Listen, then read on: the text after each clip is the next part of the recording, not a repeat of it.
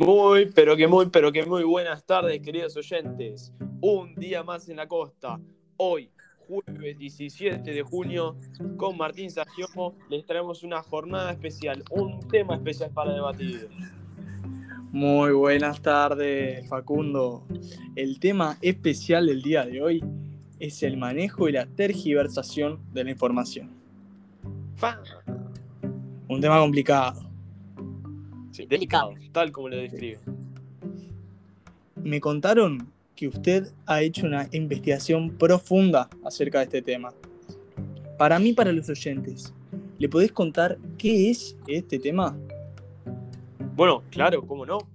Bueno, primero que todo, es, es el- este tema, manejo y tergiversación de la información, es algo, un tema muy importante, pero también algo muy común que pasa en la sociedad hoy en día.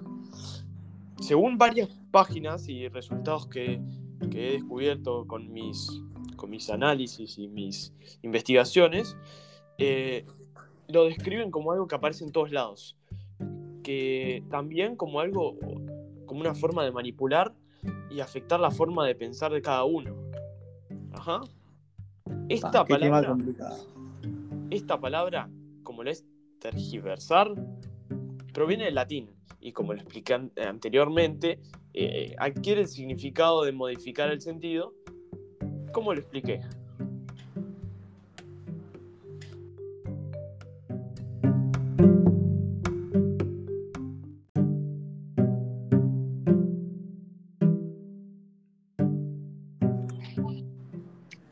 Bueno, Facu, muy interesante la información que nos trajiste hoy al podcast.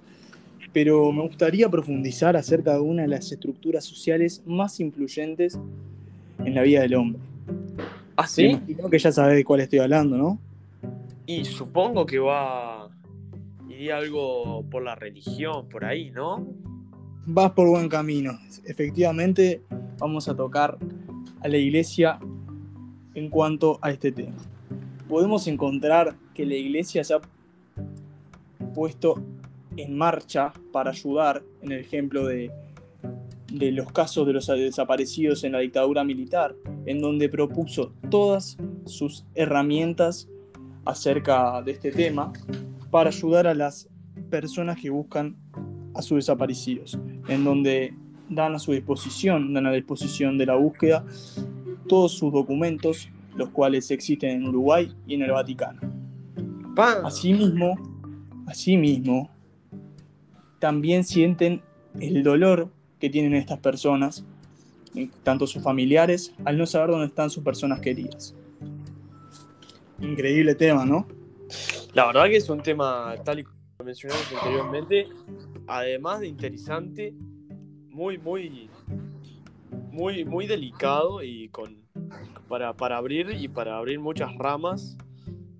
Sin duda que sí, sin duda que sí. Y a su vez, hay dentro de la iglesia curas que no opinan lo mismo que, los, que la iglesia católica de Montevideo. Como tenemos el caso del sacerdote Luza- Luzariarián, el cual es un sacerdote que es ex militar y hoy en día rige en la capilla del, hospital militar, en donde piensa de que, no le que se le resulta incómodo que la iglesia esté favoreciendo intereses perversos al solo hablar de desaparecidos.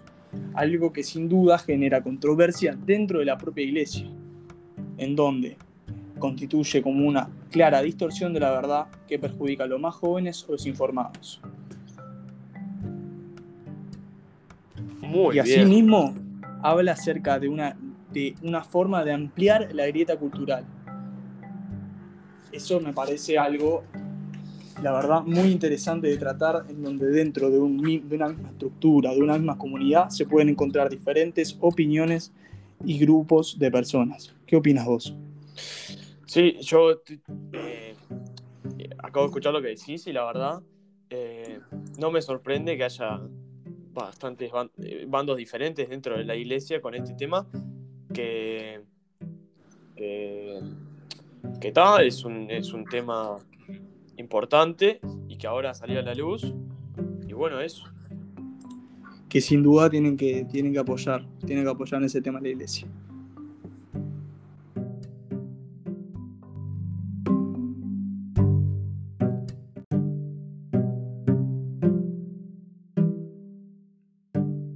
Martín, pero también tenemos el comentario, la opinión de alguien muy importante dentro de esta, de esta situación, de esta región, como es la iglesia, como es el cardenal Daniel Sturla, ¿no?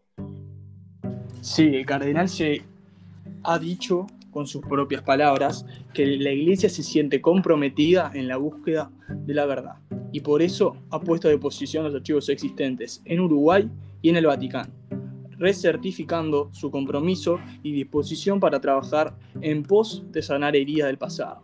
En la verdad, en la justicia y en el perdón, los orientales daremos paso para la reconciliación. Estos dichos hechos por Daniel generan en la iglesia y en las personas una fe, una esperanza de poder algún día llegar a la verdad.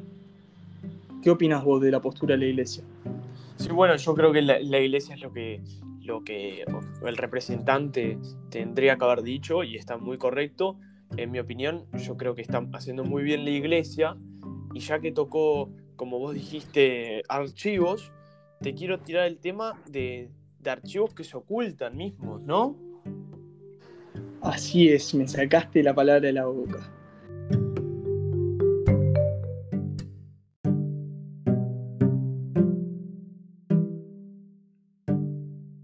Teniendo el caso de Anonymous, en donde ha hecho un supuesto hackeo a la iglesia, al Vaticano, la página del Vaticano, donde en 2020, en plena pandemia mundial, se podía entrar a la iglesia y observar algunos datos acerca de sacerdotes comprometidos en este tema, en donde hablaban sobre documentos y historias de sacerdotes abusadores, entre otras cosas. Algo que nunca el Vaticano nunca se ha pronunciado acerca de eso y queremos tratarlo con delicadeza, ya que es un tema en el que no tenemos una fuente verídica y una fuente primaria para confirmar que esto sea real.